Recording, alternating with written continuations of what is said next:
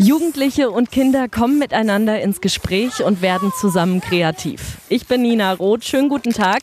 Und genau darum geht's am Mücker Bahnhof. Hier findet nämlich ein Graffiti-Workshop statt.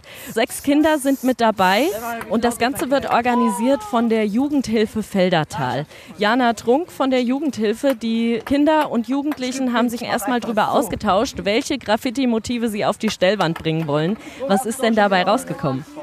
Rausgekommen ist ein Hund, der Fußball spielt und auf der anderen Stellwand ein Mensch, der ein Handy vor sich hat, in dem ein Chat geöffnet ist.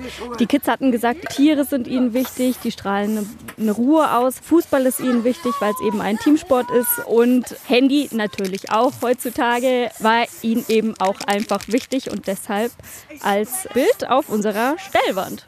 Und das kann ich auch schon richtig gut erkennen. Der Hund, der grinst bis über beide Ohren, hat ein rotes T-Shirt an. Das Ganze vor blauem Himmel und schönem grasgrünen Hintergrund. Und jetzt will ich das natürlich auch mal ausprobieren, wie das mit dem Graffiti-Sprühen funktioniert. Unter der Anleitung von Künstler Thomas Lamadieu.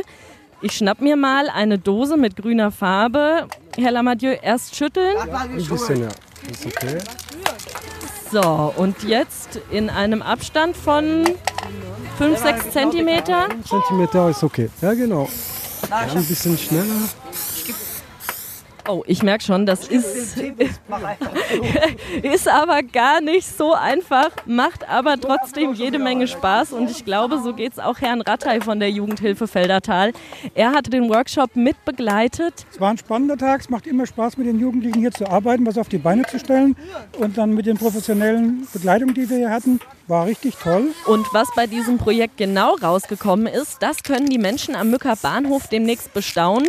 Hier finden gerade Sanierungsarbeiten statt und wenn die abgeschlossen sind, dann werden die Graffiti-Kunstwerke der Kids hier ausgestellt.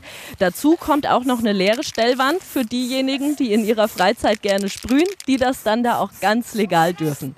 Nina Roth vom Mücker Bahnhof.